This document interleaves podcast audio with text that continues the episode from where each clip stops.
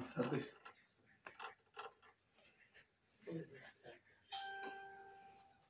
Le damos gracias a Dios por, por este tiempo.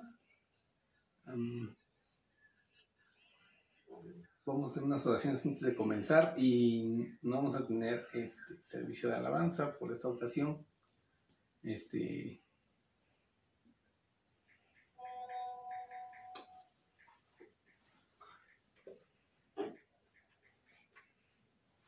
Que vamos a comenzar haciendo unas oraciones. Vamos a empezar también este, especialmente por nuestro hermano Jorge y su familia que está este, batallando ahorita con, con esa enfermedad, ¿verdad? Que está ocurriendo.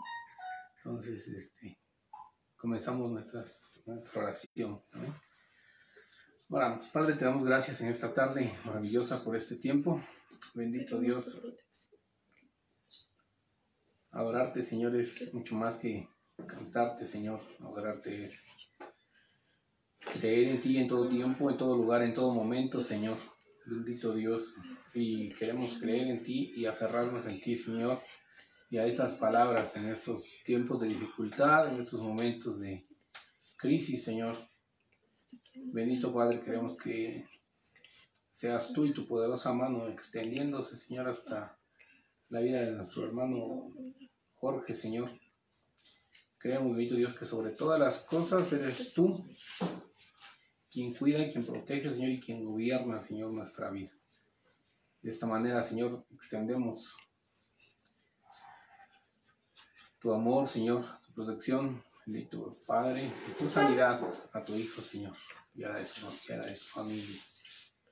Bendito Dios, creemos que tú eres nuestro sanador, bendito Dios. Por eso suplicamos a ti, venimos a ti, Señor, presentando a nuestro hermano Jorge y su familia, bendito Dios. Que seas tú cuidando, resguardando y protegiendo, Padre, como lo hiciste con la familia de nuestro hermano David y nuestra hermana Karen. Bendito Padre, te agradecemos, Señor, porque sabemos que tuya es la gloria, el poder, Señor. Bendito Dios, creemos, bendito Padre, que eres tú quien trabaja en sus pulmones, Señor, y en toda su integridad física, mi Padre. Espíritu Santo de Dios, sabemos que eres tú quien redarguye y convence, Señor, de justicia, convence de pecado, Padre bendito. De la misma manera eres tú, Señor, quien te movías en el principio de la creación, quien te sigues moviendo el día de hoy, Señor, en nuestra vida, para transformarla, para cambiarla, Señor, bendito, y para traer sanidad. Bendito Padre. Te agradecemos, Padre, por estos momentos de dificultad, porque con ellos nos acercamos más a ti, nos aferramos a tu palabra, Señor, y creemos en ti. Bendito Padre. Te damos muchas gracias en el nombre poderoso de Cristo Jesús. Amén. Y bueno, eh,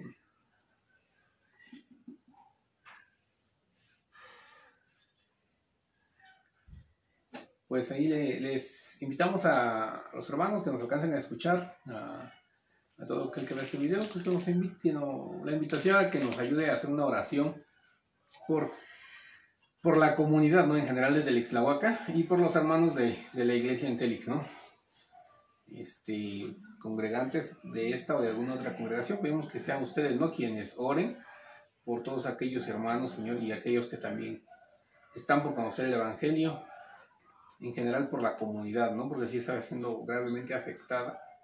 Entonces, lo mejor que podemos hacer en esos tiempos de crisis es orar, aferrarnos a la palabra de Dios, creer en Él, ¿verdad? Eh, mientras eh, la esperanza, y la esperanza, como les comentaba yo hace ocho días que falleció mi abuelito y me permitieron compartir unas palabras ahí delante de la familia y los amigos del abuelo que, se reunieron a despedirlo. Como les decía, la esperanza para los cristianos no es una esperanza que significa, ay, a ver, como cuando alguien dice, tengo la esperanza de que esté abierta la tienda, de, ay, a ver si está abierta la tienda. No, para el cristiano cuando dice, yo tengo la esperanza de, significa que tiene la seguridad y la completa certeza. Es una palabra que significa completamente eh, lo contrario de lo que significa, llamámosle, pues coloquialmente, ¿no? Esperanza significa tener una seguridad, una certeza absoluta. Y tenemos la seguridad y la completa certeza de que es Dios quien está con nosotros, quien nos está cuidando, quien nos está protegiendo. Amén. Eso no quiere decir que no tengamos dificultades, que no tengamos problemas. De hecho, viene muy bien este tema que es basado en, el apóstol Tomás. Por ahí cuando puse la, la publicidad, me comentaba un hermanito por ahí, dice que se iba a venir un hombre que, que era algún apóstol y que se llamaba Tomás.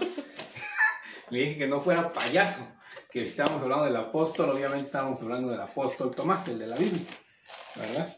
Ya después empezó a reír el muchachón. Pero bueno, eh, me gustaría comenzar hablando un poco acerca de, hablando ahorita de lo que es el, mes del amor y la amistad, como le dicen, ¿no? Hablando acerca de, los cuatro tipos de amor, en realidad uno de ellos es una mezcla, ¿verdad? Entonces vamos a dejarlo eh, eh, en esos cuatro, ¿verdad? Pero aún así tengamos bien consciente que en realidad son tres y uno de ellos es una mezcla como resultado de... Bueno, pues vamos a comenzar.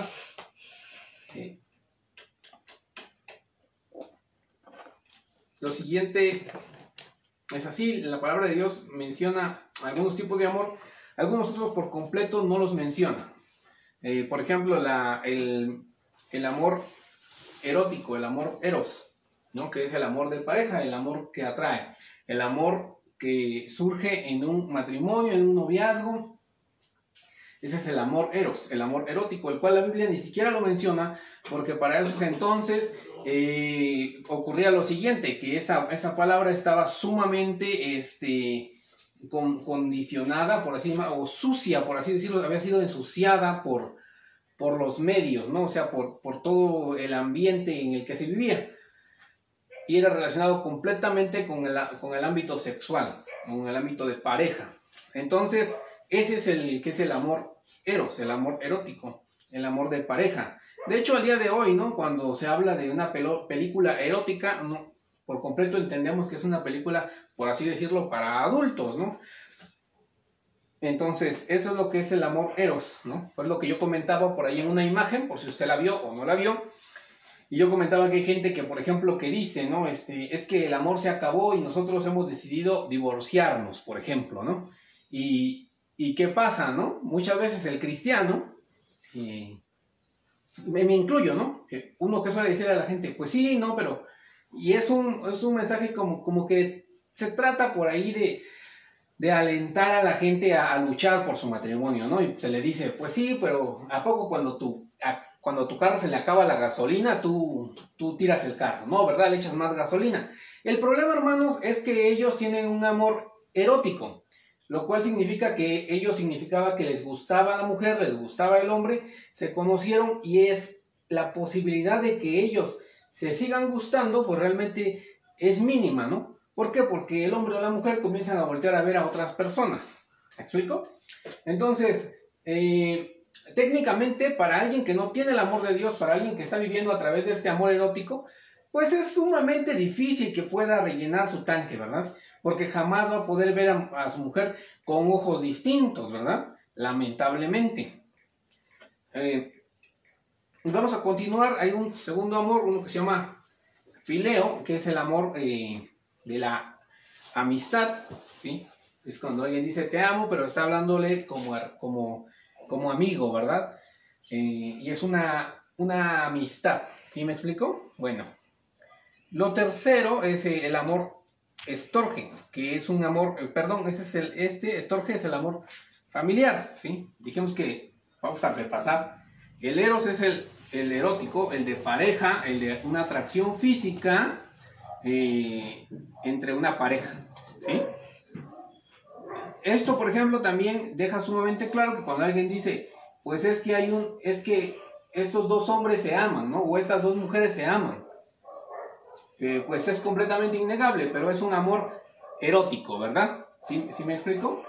Para que quede claro, ¿sí? Hay cuatro clases distintas de amor. Luego decíamos que el amor fileo es el amor de amistad. Yo lo amo y eso significa que él es mi amigo. No significa que lo amo y que lo veo como que fuera eh, muy guapo, ¿sí? Sino de amistad. Y luego estamos hablando del amor que se llama estorge, que es un amor familiar. E, en sí hasta le llaman filio estorge. Es un amor que es como de familia y de amigo. Pero en sí vamos a dejarlo en eso, no es un amor familiar, el amor de una madre hacia su hijo. Es un amor que debería ser natural, lamentablemente ya en estos tiempos, pues con lo del aborto y todo esto, pues vemos que se ha enfriado mucho lo que es el amor, incluso este amor de estorge. Y hay quien dice, no, pues es que yo no quiero arruinar mi vida. Pues no entrar en detalles, ¿no? Pero finalmente esa es otra clase de amor. Y como estábamos hablando, cualquiera de estos tres tipos de amor puede terminar, tiene un fin. ¿Me explico? Hace rato yo lo ponía ahí y me decía mi esposa, ¿por qué estás poniendo eso? Bueno, pues que es verdad, estos clases de amor terminan, tienen un fin.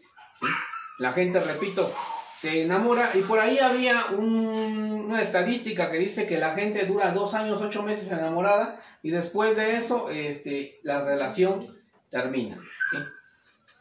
Eh, eso ya es asumiendo un compromiso, ¿verdad? Y hay gente que de plano dura ocho meses enamorada y ese es el tiempo de un, enamoramiento en el cual por completo se despide oxitocina, lo que quiere decir que, que está como drogada la persona, pues. Está enamorada, no ve sus defectos, todo lo ve lindo, todo lo ve bien, ¿sí? Bueno, y el cuarto amor es el amor agape, que este es el amor de Dios, es un amor que no tiene absolutamente nada que ver con el erotismo y que no tiene absolutamente nada que ver con lo sentimental. ¿Y a qué nos referimos con eso de lo sentimental? ¿Sí? Son dos cosas completamente distintas. ¿Sí? Pero aún así no tienen nada que ver con eso, sino es un completamente de acuerdo a la voluntad. ¿sí? Cristo, Dios, decidió amarnos ¿sí? por completo, sin importar nada. ¿sí? Sin que necesite algo a cambio.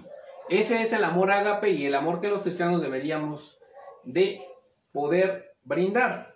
Sí, lamentablemente, como les digo, cuando se habla, por ejemplo, en este tiempo, para dejar clara esta parte, ¿sí? cuando se habla en este tiempo, eh, con este tiempo me refiero a, estos años, ¿no? al tiempo en el que estamos viviendo, nos llega a pasar lo siguiente, ¿sí? Repito, hay gente que dice, bueno, yo tengo a mi hijo y lo amo. Y después resulta que se pelea con el hijo porque se porque le robó un terreno, porque le robó la novia, porque por alguna absurdez, ¿verdad? Entonces, solo para, para no meter en más detalles, ¿verdad? Pero, ¿a qué me refiero? Incluso la Biblia dice, aunque mi padre y mi madre me dejaren, con todo Jehová me recogerá una vez más estamos hablando y estamos viendo que el amor puede llegar a terminar. Y esto también aplica entre amigos. Sí, hay gente que tiene muy buenos amigos y que llega un momento en el que uno de las dos amistades le empieza a ir bien y el otro amigo siente envidia de ver lo que le está yendo bien y terminan peleados, ¿verdad? Entonces estamos hablando que estos tres tipos de amor terminan sin embargo, el amor agape, el amor de Dios, no así. El amor de Dios no termina. El amor de Dios no tiene principio y no tiene fin. Si nosotros estamos criando a nuestros hijos sin que nosotros hayamos conocido a Dios, no podemos tener el amor agape. Y por lo tanto, muchas veces a la hora de corregir, a la hora de de llamar la atención, de instruir, de capacitar, resulta que no lo hacemos en amor, sino lo hacemos en ira, ¿verdad? Entonces es necesario que entendamos esta parte, ¿sí? Y, por eso es que es tan importante entender las clases de amor, porque si yo digo, no, es que yo amo a mi pareja, pues sí, a lo mejor sí la ama, ¿sí? Pero el día en que esta persona te falle, tú dices, no, pues es que ya la dejé de amar. Y entonces no tiene sentido, porque repetíamos que el amor ágape es un amor que se da por completo. Es un amor abnegado, ¿sí? Un amor que no espera nada a cambio, ¿sí? Vamos a comenzar ahora sí con Mateo capítulo 10, versículo 3, para que podamos ir eh, viendo esta parte acerca de lo que es el apóstol Tomás, que es lo que vamos a hablar el día de hoy. Mateo capítulo 10, versículo 3 dice así, Felipe, Bartolomé, Tomás, Mateo el Publicano, Jacobo, hijo de Alfeo, veo por sobrenombre Tadeo. Aquí entre los que acabamos de leer, en el versículo 1 dice que Jesús llamó a sus doce discípulos, que escogió de entre sus discípulos a doce. Que a estos, entre estos doce aparece Tomás. ¿Y quién no conoce a Tomás, verdad? Por ahí es muy conocido porque le llaman el incrédulo. Pero vamos a ver si eso es cierto o es simplemente una repetición que se ha ido dando con el tiempo y que no hemos investigado más a fondo. Entonces Tomás aparece entre los discípulos del Señor. Ok, ahora sí, nos vamos a ir a Juan capítulo 11, versículo 8. Y de aquí comenzamos ya a desplegarnos, ¿sí? Nuestra base fue este Mateo 10.3. Lázaro había muerto y según San Juan capítulo 11, versículo 8, dice así, le dijeron los discípulos, Maestro, ahora procuran los judíos apedrearte y otra vez vas para allá. Respondiendo Jesús, no tiene el día doce horas, el que anda de día no tropieza, porque ve la luz de este mundo. Pero el que anda de noche tropieza, porque no hay luz en él. Dicho esto, les dijo, nuestro amigo Lázaro duerme, mas voy para despertarle. Dijeron entonces sus discípulos, Señor, si duerme, sanará. Pero Jesús decía esto de la muerte de Lázaro, y ellos pensaron que hablaba de reposar, del sueño. Entonces Jesús les dijo claramente, Lázaro ha muerto, y me alegro por ustedes de no haber estado allí, para que crean, mas vamos a él. Dijo entonces Tomás, llamado Dídimo, o llamado gemelo, o llamado mellizo, como para que usted me entienda, a sus condiscípulos, vamos también nosotros para que muramos con él. Jesús había decidido regresar a Judea. Y lo primerito que hace, que hacen los discípulos es decirle, Maestro, en el versículo 8, los judíos te están tratando de apedrear y otra vez vas para allá. Yo quiero que usted ponga muchísima atención porque la gente se llega a concentrar mucho en la incredulidad de Tomás, ¿sí? Pero vamos a concentrarnos primero para empezar en esta parte, ¿sí? Y lo primero de esto es ese. Número uno. Los demás discípulos, los otros once discípulos, dijeron, no vayas. Eso fue lo que prácticamente dijeron. Es que están procurando apedrearte, te quieren matar, Jesús, ¿por qué quieres ir para allá? Ellos dijeron eso. Tomás no dijo eso. Tomás dijo lo siguiente. Dijo, vamos para allá. Sí, vamos, como que, pues también no era como muy animoso, muy positivo, ¿no? Porque él dijo, vamos también para morirnos con él. O sea, él sabía lo que estaban diciendo estos hombres, que realmente era un peligro para ir, ir para Jesús allá, ¿sí? Si Jesús regresaba, lo más probable es que lo apedrearan, lo más probable es que lo mataran. Por eso el resto de los discípulos tenían miedo. Tomás no es que no tuviera miedo, también lo tenía, pero él era muy leal. Incluso podríamos decir que era valiente, ¿verdad? Porque ¿qué es lo que estaba haciendo? Él dice, sí, yo voy a seguir a Jesús, aunque me cueste la vida. ¿Me van a matar? Bueno, pues que me maten ya, ¿no? Eso es lo primero que podemos notar en él. Los otros once tienen miedo. Lo tratan de persuadir a Jesús de que no vaya.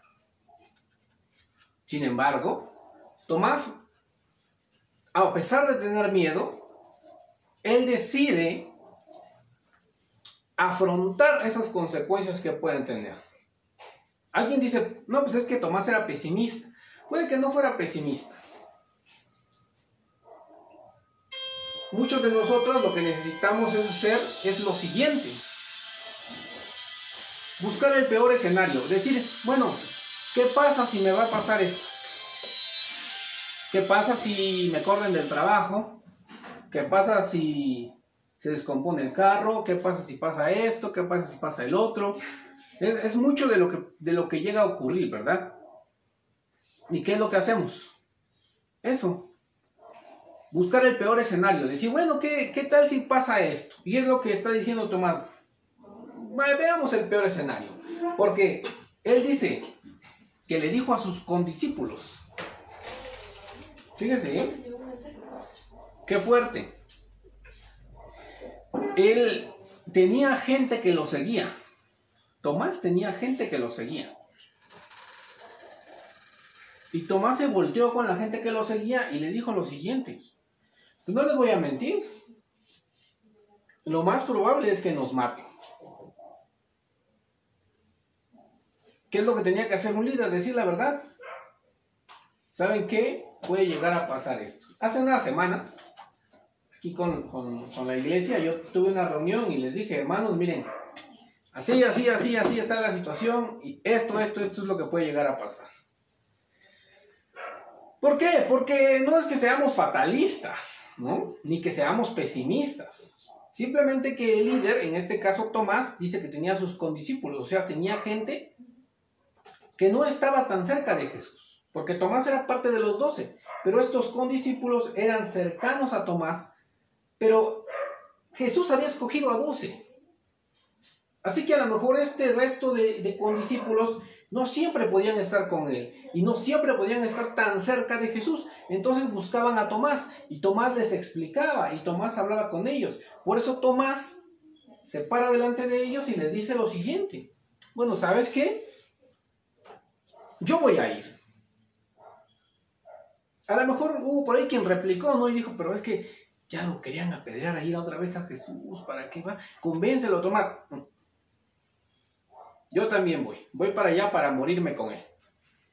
Si me va a costar la vida seguir a Jesús, yo no tengo problemas. Es lo que estaba diciendo Tomás. Y es lo que necesitamos entender.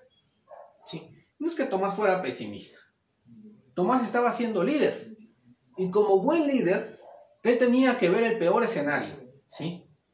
El líder siempre tiene que ver el peor escenario y presentarlo.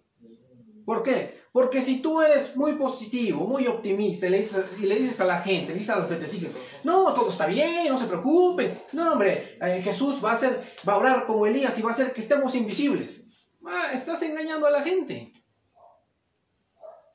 No, pero sí puede pasar. Puede que sí. Pero puede que no. ¿Lo apedrearon a Jesús? No.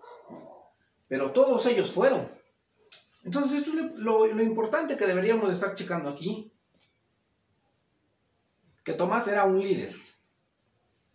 Y que como todo líder tenía decisiones difíciles. Y que como todo buen líder que toma decisiones difíciles, decide presentarle la realidad. Y decide presentar incluso el peor escenario. Jesús solía hacerlo frecuentemente. Cuando la gente se empezaba a llenar, había muchísima gente que quería seguir a Jesús. Jesús se levantaba, se volteaba. De hecho, la Biblia dice que cuando estaban reunidos, muchísima gente, muchísima. Jesús se levantó, se volteó, los vio a todos y les empezó a decir que la verdad, quién sabe si les alcanzaba para ser discípulos de Cristo. Que lo pensaran bien porque les iba a costar todo. Y eso es parte importante. Necesitamos hablarle con la verdad a la gente. Entonces, esto es parte de lo que hacía Tomás. Eh, vamos a leer Juan 14.5 para finalizar, para cerrar esta parte. Juan 14.5 dice que Jesús estaba hablando, no voy a leer desde el 1. No se turbe vuestro corazón, crean en Dios, crean también en mí. En la casa de mi Padre, dice Jesús, muchas moradas hay, si no así fuera, yo se los hubiera dicho. Voy pues a preparar un lugar para ustedes. Y si me fuere y les preparo un lugar, vendré otra vez y les tomaré a mí mismo, para que donde yo estoy, ustedes también estén. Y Jesús todavía remata diciendo, y saben a dónde voy y saben el camino. Y los otros once lo veían y nadie decía nada. ¿No? Eh,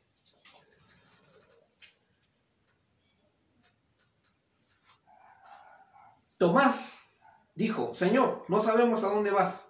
¿Cómo pues podemos saber el camino? Jesús le dijo, yo soy el camino, la verdad y la vida. ¿Jesús lo reprendió? No. Tomás necesitaba tener las respuestas completas. Imagínate que Tomás llegaba con sus condiscípulos y les decía, pues es que Jesús dijo que él ya se va y que a donde él va, que va a preparar el lugar para nosotros y que nosotros sabemos cómo llegar imagina, yo soy, vamos a imaginar que yo soy condiscípulo de Tomás y le digo a Tomás, oye Tomás, ¿y, ¿y cómo llegamos? Porque pues yo no sé llegar, ¿no? A lo mejor tú como eres de los doce, tú sí sabes cómo llegar. Imagínate que Tomás dijera, es que no pregunté porque me dio pena. No, a Tomás no le importaba la vergüenza, Tomás habló con la verdad. No sabemos a dónde vas. ¿Cómo sabemos qué camino tomar? Me gustan las dudas del apóstol Tomás, como estamos diciendo. No significa que en estos tiempos en los cuales hay dificultad, en los cuales hay enfermedad, no podamos dudar. Hermano, pero usted dijo que nuestra esperanza, sí, sí, claro que es nuestra esperanza. Y Tomás estaba, parecía que dudaba. Por eso es que hay quien todavía sigue diciendo, Tomás el incrédulo, es una completa mentira. Tomás Dice la palabra de Dios que cuando lleguemos al cielo van a estar escritos en las 24 columnas del cielo los nombres de las 12 tribus y de los 12 apóstoles. Y ahí con letras grandes y con letras de oro va a estar relucientemente el nombre de Tomás. ¿Verdad? No va a estar el nombre de Cristian ahí, ¿eh? el nombre de Tomás.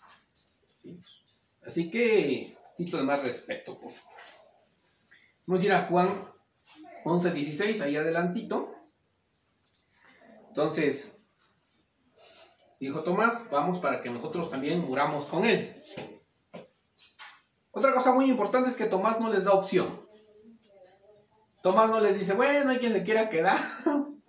Tomás les dice, vamos para que muramos con él.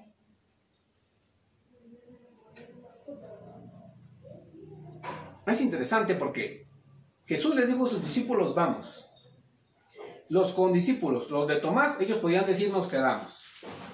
Y Tomás dijo, no, ninguno se queda, nos vamos. A lo mejor los de Pedro, los de Juan dijeron, bueno, pues es que nada más van ustedes, ¿no? Y yo tengo trabajo. Tomás dijo, no, nos vamos todos. Pero es que yo tengo nada, nos vamos todos. Y qué bueno, ¿verdad? Porque gracias a ello, ellos pudieron ver la resurrección de Lázaro. Vamos a continuar con Juan 20, 24.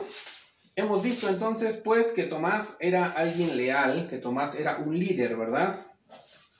Y que Tomás presentaba el peor escenario, no para sacarle miedo a la gente, sino para hablarle con la verdad. ¿Murieron? Claro que no. Todo lo contrario, ellos vieron un gran milagro, con lo cual su fe se fortaleció. Entonces, hermano, muchos de nosotros vamos a, a tener dudas, vamos a tener miedo y como dicen por ahí, prepárate para lo peor, ¿verdad? Pero seguramente Dios nos va a sorprender y vamos a ver un milagro, ¿sí? Yo lo creo.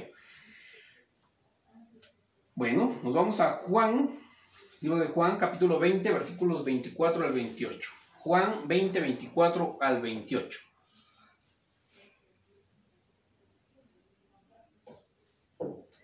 Pero Tomás, uno de los doce, llamado Dídimo, no estaba con ellos cuando Jesús vino. Tomás no estaba. ¿Por qué? No sabemos y no vamos a entrar en detalles. Le dijeron pues los otros discípulos al Señor, hemos visto. Él les dijo, si no viera en sus manos la señal de los clavos y metiere mi dedo en el lugar de los clavos y metiere mi mano en su costado, no creeré. Y la gente dice, es que Tomás era incrédulo. Mira, hermano, Estos hombres dedicaron el resto de su vida, así hayan vivido 10, 20, 30 o 40 años, dedicaron el resto de su vida a predicar a Jesucristo. Y Tomás, pienso yo, tenía razón. ¿Cómo iba a predicar el que Jesús había resucitado si él no lo había visto? Es que ellos me dijeron, no. Lo habrán visto ustedes, yo no lo vi, yo Quiero verlo, dijo. ¿Tiene algo de malo? Sí, sí, pues es que el que tenía que creer.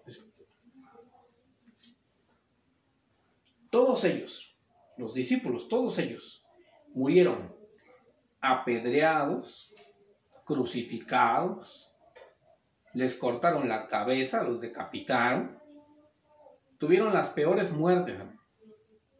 Ellos tenían que estar seguros de que estaban muriendo por un Cristo que resucitó, por el verdadero Cristo. La Biblia al día de hoy dice, el apóstol Pablo dice, que si Jesucristo no resucitó, vana es nuestra fe. Pero Jesucristo resucitó. Por eso Tomás dice, no, yo tengo que verlo. ¿Estaba mal? No, estaba fundamentado. Él necesitaba estar completamente seguro de lo que iba a predicar el resto de su vida. Porque si Jesucristo había muerto y había resucitado, entonces valía la pena todo. Pero si Jesús no había resucitado, entonces ¿qué rayos hacía él ahí? Mejor se regresaba a pescar, a trabajar, a hacer lo que fuera. A vender queso si tú quieres. Pero ¿por qué dedicarle la vida a alguien que fue un fraude? Mira que a día de hoy sigue habiendo gente que dice, no, es que Jesús fue un gran maestro. No, Jesús no fue un gran maestro. O Jesucristo resucitó y es el Hijo de Dios, y cuando la gente lo rechaza, se está yendo ella misma al infierno. O Jesucristo era un gran mentiroso, y por lo tanto casi casi un psicópata, un sociópata, y entonces ese no puede ser un gran maestro. Era un fraude. O todo lo contrario. Entonces era un manipulador. Con Jesucristo no hay medias tintas. No, Jesucristo no fue un gran maestro. O Jesucristo era el Hijo de Dios, o Jesucristo era un monstruo. Ámalo o recházalo, pero no me digas a mí que fue un gran maestro. Necesitamos tomar una decisión firme. Bueno, hay gente que todavía sigue diciendo que Jesucristo es un ser creado y que quién sabe qué, ya lo hemos visto, ¿verdad? Parece como repetitivo, pero es la verdad. O Jesucristo es o no es. No hay medias tintas con él.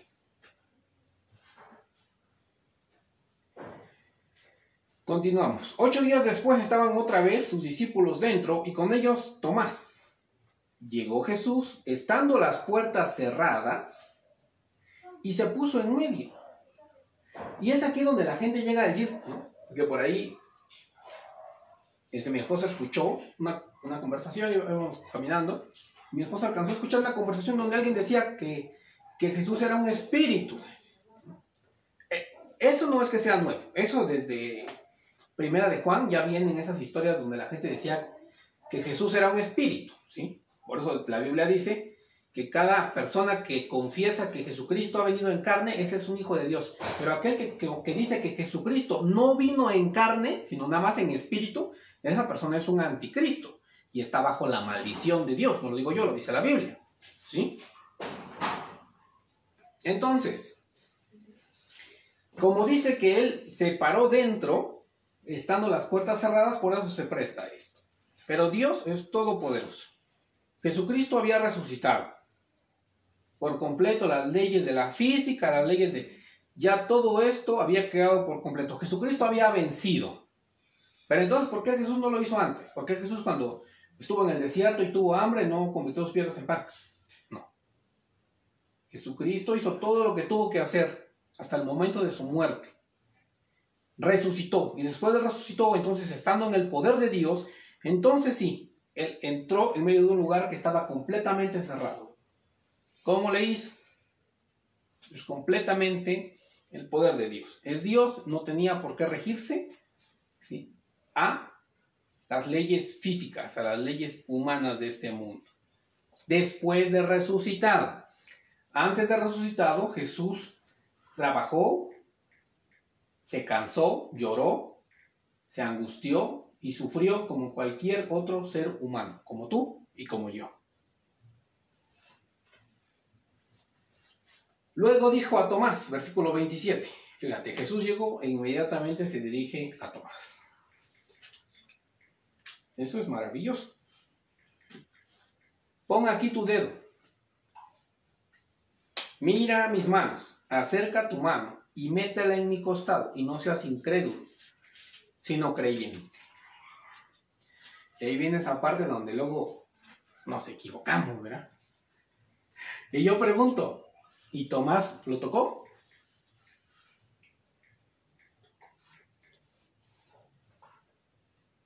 Póngase vivo y conteste con lo que dice la Biblia, no con lo que usted sabe, con lo que usted cree o con lo que vio en una película. ¿Lo tocó? ¿Qué dice ahí? Entonces Tomás respondió y le dijo, Señor mío y Dios mío. Te acabaron mis dudas. No necesito tocar nada, no necesito saber nada más.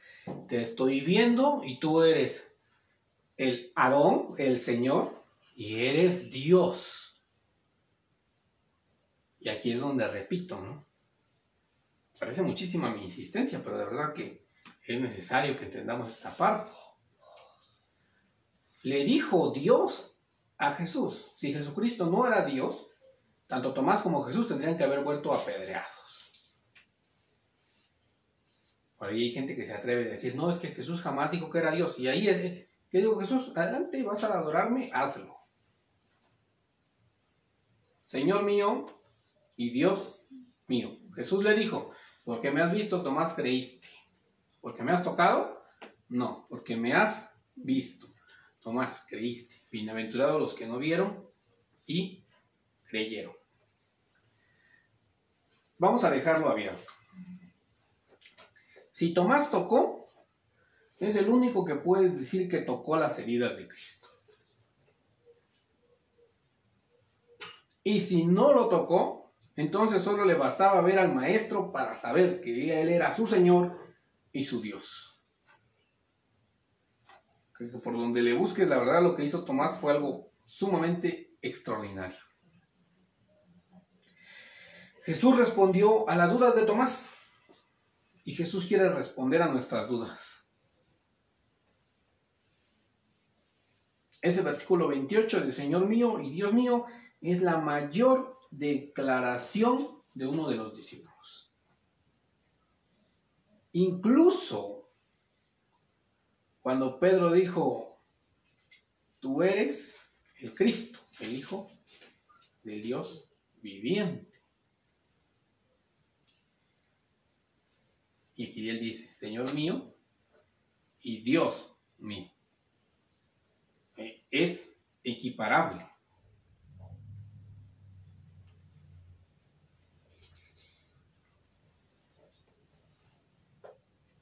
Que Dios nos permita, como Tomás, tener esa lealtad, esa valentía para seguir a Jesús. Pero no solamente para seguir a, a Jesús, sino para expresar nuestras dudas y nuestros miedos. Y para que esas dudas y esos miedos nos ayuden a creer y nos ayuden a llegar a otro nivel. Porque no hay otro apóstol como Tomás que haya sido tan preguntón, que se haya atrevido a decir, ¿te, te cómo? Sí, después preguntó Felipe, ¿verdad? Muéstranos al Padre y nos basta, pero... Y ahí sí, para que veas, ahí sí lo regañaron a Felipe. Tanto tiempo he estado con ustedes y no me conocen.